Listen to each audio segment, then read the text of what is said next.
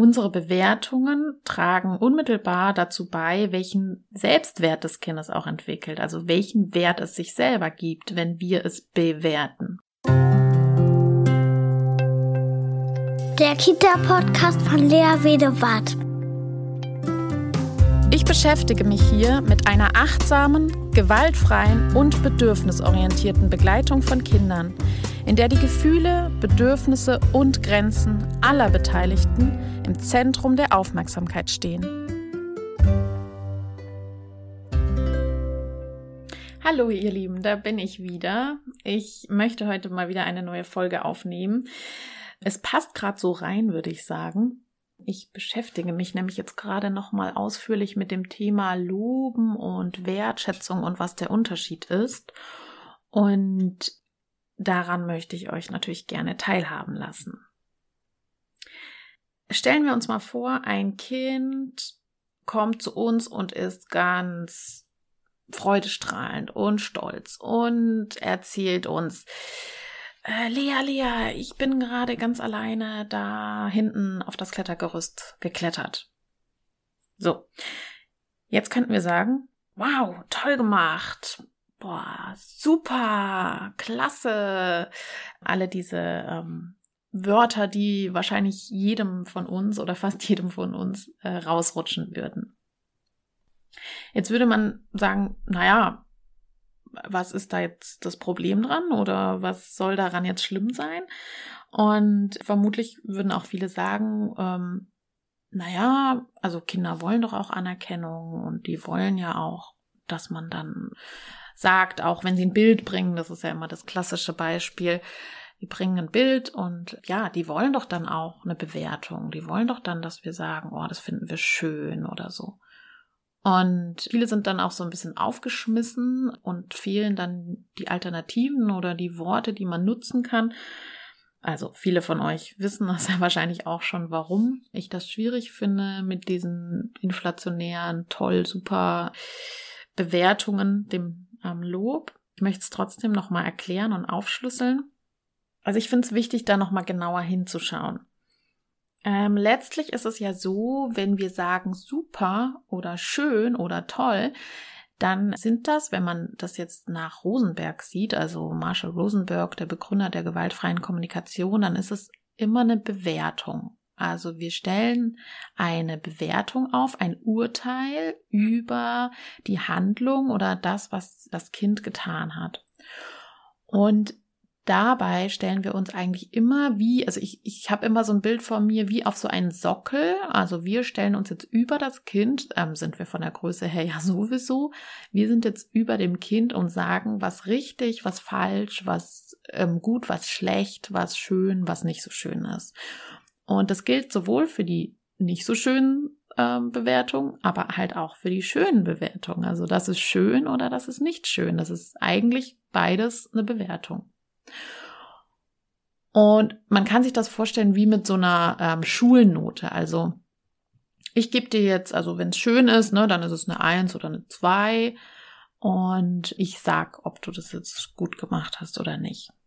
Und das Problem ist, das ist dann nicht, also die Beziehung fußt nicht auf einer gleichwürdigen, ähm, auf einem gleichwürdigen Miteinander, in dem jeder den gleichen Wert hat und auf Augenhöhe kommuniziert wird, sondern der eine bestimmt über den anderen oder sagt dem anderen, welchen Wert er hat. Ne? Das ist eine Bewertung.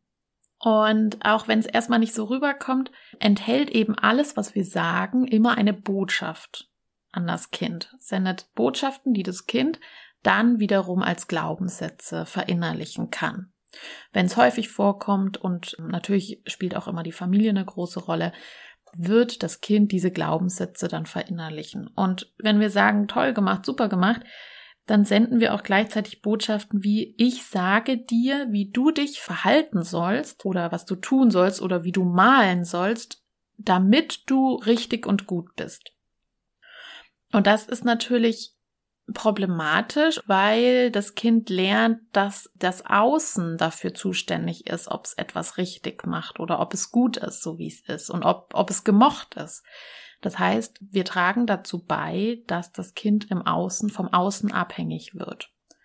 Das heißt, unsere Bewertungen tragen unmittelbar dazu bei, welchen Selbstwert des Kindes auch entwickelt, also welchen Wert es sich selber gibt, wenn wir es bewerten. Und viele denken, dass Lob und, und solche Bewertungen von den Erwachsenen dazu beitragen, dass der Selbstwert des Kindes steigt. Aber das ist ein Irrtum. Es ist eher so, dass ähm, Lob und viel Lob und, und, und vor allem auch unspezifisches Lob eher Kinder verunsichert, weil sie dann nicht genau wissen, okay, was war jetzt genau gut und wie soll ich das dann nächstes Mal machen, damit wieder das gleiche Lob kommt und also wenn einfach nur toll gemacht, super gemacht, dann ist es ja auch sehr unspezifisch. Und dann verunsichert das Kinder eigentlich eher, als wenn, als dass es ihnen Sicherheit gibt. Und wenn es halt immer wieder vorkommt, dass ähm, starke Bewertungen von außen vorhanden sind, dann verliert das Kind halt auch den Kontakt zu sich selbst. Ne? Also, ach, das ist der Wille der Fachkraft und wenn ich dann den Lob, das Lob dafür bekomme, ja, dann lieber setze ich meinen Willen dann aus. Also dann zählt mein Wille nicht mehr, weil ich möchte ja auch gemocht werden und deswegen mache ich das mal, weil dann kriege ich auch das Lob. Kinder begeben sich also oder wir bringen sie in ein Abhängigkeitsverhältnis. Ja, und darin stecken dann auch ganz, ganz viele Erwachsene fest später. Also sie wollen gemocht werden, geliebt werden, sie tun alles, damit andere sie mögen und haben da eigentlich gar keinen richtigen Kontakt zu den eigenen Bedürfnissen und den eigenen Willen. Ja, und das habe ich ja schon an anderer Stelle häufiger erwähnt. Es gibt eben ein Experiment von Mark Lepper und ähm, seinem Team, die eben rausgefunden haben, dass auch die intrinsische Motivation, also etwas zu schaffen, zum Beispiel auf ein, ein Klettergerüst zu klettern, eigentlich die Kinder in sich tragen und das eh machen wollen und lernen wollen. Also ähm, die bedürfnisorientierte Haltung zum Lernen ist ja auch, Kinder wollen lernen, die wollen die Welt kennenlernen und eben das Kind hat, wollte ja auch auf das Klettergerüst klettern. Und wenn wir jetzt anfangen zu bewerten, dann geht diese innere Motivation, diese intrinsische Motivation, etwas lernen zu wollen, was in dem Kind drinsteckt, verloren. Also das konnten Studien zeigen, wenn eben Kinder ein Bild malen und dabei bewertet werden, also toll gemacht, super gemacht oder ein Gummibärchen erhalten oder irgendwas und das dann ausbleibt später, dann ähm, sinkt die Wahrscheinlichkeit sehr stark, dass die Kinder noch motiviert ein Bild malen. Wenn sie aber nicht bewertet werden, dann werden sie in den nächsten Runden, nächsten Versuchen wieder liebend gerne ein Bild malen. Es gibt auch eine Motivationsforscherin aus den USA, die ist relativ bekannt geworden, Carol Dweck von der Universität Stanford. Und die hat dazu geforscht, was Kinder dazu motiviert, an etwas dran zu bleiben und wirklich Herausforderungen zu meistern. Und sie hat einen interessanten Versuchsaufbau gehabt, nämlich in einer Phase wurden Kinder für ein sehr schweres Puzzle, also sie haben ein schweres Puzzle bekommen in diesem Versuchsaufbau und sie wurden nach diesem schweren Puzzle stark gelobt. Also das hast du, also da gab es einen standardisierten Satz, das hast du gut gemacht, du bist wirklich klug. So, und dann gab es eine zweite Runde und in dieser zweiten Runde konnten die Kinder wählen, was sie für ein Puzzle nehmen. Und sie konnten entweder ein leichteres Puzzle wählen oder auch wieder ein schweres. Interessanterweise, und das ist, das sind sehr valide Ergebnisse, haben die Kinder, die so gelobt wurden, meistens das leichtere Puzzle genommen, weil sie eben nicht wollten, dass dieser Status, dass sie klug sind und dass sie das gut gemacht haben, dass der verloren geht. Und das haben, das heißt, sie haben eher ein ähm, leichteres Puzzle genommen. In einer Vergleichsgruppe wurde hingegen eher der Prozess gelobt von den Kindern. Also das heißt, der Prozess, dass sie sich angestrengt haben und dass es wirklich schwierig war für sie und also sie sind ab dran geblieben und so und das eher gelobt wurde, also die Anstrengung und der Prozess dahin, dann haben die Kinder tatsächlich wieder danach ein schweres Puzzle ausgesucht, weil es eben nicht um das Produkt ging, das sie erstellt haben, sondern eher um den Prozess der Anstrengung, also die Anstrengung war mit was Positivem verknüpft sozusagen. Das heißt, Lob an sich ist, ist nicht per se schlecht. Es kommt drauf, immer darauf an, wie es eingesetzt wird und dass es nicht pauschal eingesetzt wird und unspezifisch. Also man könnte sagen, je präziser ein Lob ausgesprochen wird und je mehr das Lob die Anstrengung würdigt als das Produkt, macht Lob auch Sinn. Also ist es eher für die Entwicklung des Kindes sinnvoll. Ja, und viele denken auch, dass Lob oder, oder Wertungen wie gut, richtig, falsch und so weiter ganz wichtig sind für Kinder, damit sie sich orientieren können. Aber dafür ist Lob nicht notwendig. Kinder orientieren sich ganz stark an Erwachsenen, an Bindungspersonen, die sie mögen und die, an denen sie sich orientieren und, und ihrem Vorbild folgen und nachahmen. Eben nicht, wie wir sie dann bewerten oder auch eher sich daran orientieren, wie, wie authentisch sie sich mitteilen. Also wenn sie authentisch wirklich sagen, oh Gott, hier habe ich jetzt aber Angst an der Straße, und, und, und stopp, bleibt stehen und dann ist das Orientierung genug. Also sie merken an der authentischen Reaktion des Erwachsenen, was vielleicht gefährlich ist, was nicht und so weiter. Und da braucht es nicht noch die Bewertung des Erwachsenen, das hast du jetzt richtig gemacht, sondern Kinder lernen ganz schnell an den Bindungspersonen, wenn sie sich an denen orientieren, welche Verhaltensweisen, welche Konsequenzen auch haben. Also ähm, ja natürliche Konsequenzen, ne? Also nicht die die künstlichen, die wir äh, produzieren, sondern ja Konsequenzen, die einfach vorhanden sind. Ah, okay, wenn ich jetzt das Handy von Fachkraft Robert nehme, dann ärgert er sich. Zum Beispiel. Dann, äh, das braucht natürlich eine gute Reflexionskompetenz von Robert, dass er seine Grenzen da deutlich zeigen kann. Aber es ist dann hilfreich, dass Robert sich selbst offenbart und, und offen zeigt und äh, über sich selbst und seine Grenzen kommuniziert. Und da ist es nicht notwendig, dass er dann das Kind bewertet und sagt, das hast du jetzt falsch gemacht. Oder das hast du richtig gemacht. Oder gut oder schön oder wie auch immer. So, gut, jetzt gehen wir mal in die konkrete Praxis. Also Klar ist, Kinder wollen keine Bewertung, sie wollen sich eigentlich mitteilen.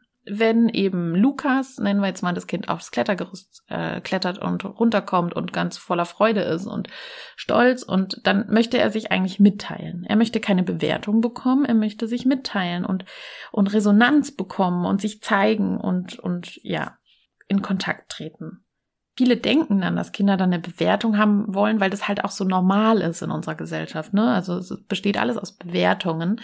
Ähm, das lernen Kinder ja schon im Kindergarten und in der Schule und zu Hause auch schon und alles ist voller Bewertungen. deswegen ist es halt auch das Prinzip, was alle halt nur so kennen. Und das braucht es aber einfach gar nicht. Also es ist schon möglich, wegzukommen von diesem Denken, das nur in richtig und falsch denkt oder in dem Verhaltensweisen beurteilt werden. So, und es gibt mehrere Möglichkeiten, vom Lob zur Wertschätzung zu kommen, zur echten Wertschätzung, weil das ist tatsächlich ein, ein echtes Bedürfnis, was wir Menschen haben, und zwar ein ganz, ganz wichtiges. Wertschätzung, gesehen werden, Anerkennung, beachtet werden, gehört werden. Ne? Also das ist ein ganz wichtiges Bedürfnis. Aber nicht, wir, wir haben kein Bedürfnis nach Bewertung sondern ein Bedürfnis nach gesehen werden, Wertschätzung. Ja, und wenn jetzt Lukas sagt, schau mal, ich habe es alleine geschafft, da auf das Klettergerüst zu klettern, dann kann zum Beispiel Robert, Fachkraft Robert sagen, ähm, hat dann mehrere Möglichkeiten. Er kann entweder oder alles zusammen, das ist egal, einmal das Bedürfnis nach gesehen werden, spiegeln oder, oder bieten. Ich sehe dich kann man einfach sagen, ich sehe dich. Ich habe dich gesehen. Du bist da ganz alleine hochgeklettert. Das ist die nächste Möglichkeit. Also erst einfach nur, ich, ich sehe dich, ich habe dich gesehen. Das ist das Bedürfnis nach gesehen werden. Dann zweitens kann man beobachten, was man gesehen hat. Ich habe gesehen, du bist ganz alleine da hochgeklettert. Ich habe dich beobachtet. Also einfach beschreiben, wertfrei beschreiben, was, was ich gesehen habe. Echte Wertschätzung ist auch echtes Interesse. Du bist alleine da hochgeklettert. Wie hast du das denn geschafft? Also Interesse zeigen. Oh, wie, wie ging denn das? Wie hast du das denn gemacht? Magst du mir das nochmal zeigen? Könnte man auch sagen. also echtes Interesse zeigen. Dann viertens ist es möglich, Dankbarkeit auszudrücken, also sich zu zeigen, sich dankbar zu zeigen. Danke, dass du mir das erzählst. Danke, dass du mir davon berichtest. So, und dann können die Gefühle aufgegriffen werden. Also mein eigenes Gefühl und das Gefühl des Kindes. Oh, Lukas, du scheinst wirklich sehr stolz darüber zu sein, dass du da alleine hochgeklettert bist. Oder was fühlst du noch? Könnte man sagen. Also die Gefühle des Kindes. Und dann am Schluss oder zwischendrin oder wie auch immer könnte ich meine eigenen Gefühle benennen. Oh, du bist da ganz alleine hochgeklettert. Ich habe dich gesehen. Oh, ich freue mich so darüber. Oder oder das macht mich das macht mich auch stolz oder oder ich freue mich, wie stolz du bist. Ne? Das wären so die die Offenbarung der eigenen Gefühle. Und das ist dann einfach ein echtes Miteinander, eine echte Wertschätzung, ein sich zeigen, sich gegenseitig öffnen, anstatt einer asymmetrischen Beziehung, in der der eine sich über den anderen stellt und der eine den anderen bewertet. Also anstatt gut gemacht, könnte man auch sagen, ich habe beobachtet, wie sehr du dich angestrengt hast. Auch wenn es schwer für dich war, hast du es am Schluss doch geschafft. Du bist sicherlich stolz auf dich. Also auch wieder so eher diesen Prozess zu sehen, die Anstrengung. Das ist das, was ja Carol Dweck herausbekommen hat. Passend zu dem Thema möchte ich euch mal eine kleine Geschichte erzählen von meinem Sohn heute Morgen. Vielleicht bin ich auch deswegen jetzt gerade dazu gekommen, diese Podcast-Aufnahme zu machen. Wir waren auf dem Weg zu seiner Tagesmutter und wir sind ausgestiegen aus dem Auto. Er ist zweieinhalb Jahre alt und ich habe dann gesagt, kannst du dich alleine ausschnallen? Und dann hat er gesagt, ja. Und er möchte mal alles alleine machen, Selbstbestimmung und so weiter, Autonomiephase, ne? Ihr wisst. und dann war ich schon so unruhig, hm, hm, hm, es klappt nicht, ich weiß es nicht und habe dann aber versucht, mich zurückzuhalten und ja, er kann, das hat er gesagt. Und es hat ein bisschen gedauert, ich habe es geschafft, meinen Frust auszuhalten und habe dann ihn machen lassen und er hat es tatsächlich geschafft, ähm, seinen Gurt aufzukriegen. So ist auch ganz schwierig da unten so drin in dem Loch neben dem Sitz und so weiter, ne? Hat er geschafft. Und dann hätte ich ja sagen können, oh, toll gemacht. Oh, super oder so. Und habe ich nicht gesagt. Er kennt das ja auch schon. Also ich versuche ja wertschätzend zu sein mit ihm, wie das alles jetzt gerade erklärt und nicht zu loben. Und er steigt aus aus dem Auto und sagt, Mama, ich bin stolz, dass ich alleine mich ausgeschnallt habe. Und ah, das war so schön, das zu hören, weil ich glaube, das ist ja das, was für mich zumindest das Ziel ist. Nicht, dass ich bewerte, was er jetzt toll macht und was er nicht toll macht, sondern dass er selbst für sich einschätzt, worüber er stolz ist und dass er auch stolz sein kann auf sich und seine Leistung. Aber nicht, weil ich das sage, sondern weil er selbst darüber stolz ist. Und das schaffe ich natürlich, indem ich in solchen Momenten dann eben nicht sage, oh, toll gemacht und super gemacht und klasse gemacht, sondern indem ich zu ihm sage, warst du jetzt stolz, dass du das geschafft hast? Oder dass ich sage, oh, ich freue mich, du hast das alleine geschafft, dich auszuschnallen. Oder ich hätte auch sagen können, oh, für mich war das gerade ganz schön schwer auszuhalten, das dich alleine machen zu lassen. Aber ich habe es geschafft und jetzt freue ich mich umso mehr, zum Beispiel weil viele Menschen denken, wir müssen Kindern Frustrationstoleranz beibringen, aber manchmal sind es, glaube ich, wir Erwachsenen, die den Frust dann nicht aushalten können und dann lieber schnell das dann abnehmen, anstatt es auszuhalten und dann die Kinder den Frust überwinden zu lassen. Oder manchmal ist es auch tatsächlich nur der Frust der Erwachsenen, den sie verspüren und gar nicht der Kinder, um ihnen dann letztlich diesen Stolz zu ermöglichen. Das ist eine kleine Anekdote aus meinem Alltag. Was man auch häufig hört ist, du hast aber schön gegessen. Du hast aber schön gegessen. Du hast aber schön geschlafen. Du hast aber schön aufgeräumt oder so. Gott, ich kann es nicht mehr hören. Ja, da könnte man dann eher gehen in die, in, wieder in die beobachtende Beschreibung, wertfreie Beschreibung. Du hast den ganzen Teller leer gegessen. Hm, ich vermute, dass es dir geschmeckt hat. Oder jetzt bist du vermutlich satt. Oder wie auch immer. Also weg von diesen Bewertungen. Oder du hast deine Schuhe richtig in dein Fach gestellt. Könnte ich sagen, also wieder beschreiben. Du hast deine Schuhe in dein Fach gestellt. Hm, die Reinigungskraft freut sich sicher darüber, weil jetzt ist der ganze Boden frei und sie kann alles ganz gut sauber machen. Also auch die Konsequenzen beschreiben, die das Kind oder was das Kind dazu beigetragen hat, damit die Bedürfnisse anderer auch befriedigt werden. Und das macht uns ja wirklich glücklich, wenn wir dazu beitragen können, dass auch es den anderen gut geht, also dass, dass die Bedürfnisse anderer befriedigt werden oder dass wir auch anderen eine Freude machen können. Und das ist dann echte Empathie. Also mit einem Lob wird eher die Absicht verfolgt, dass das Verhalten des Gegenübers aus dem eigenen Denken von richtig und falsch bewertet wird.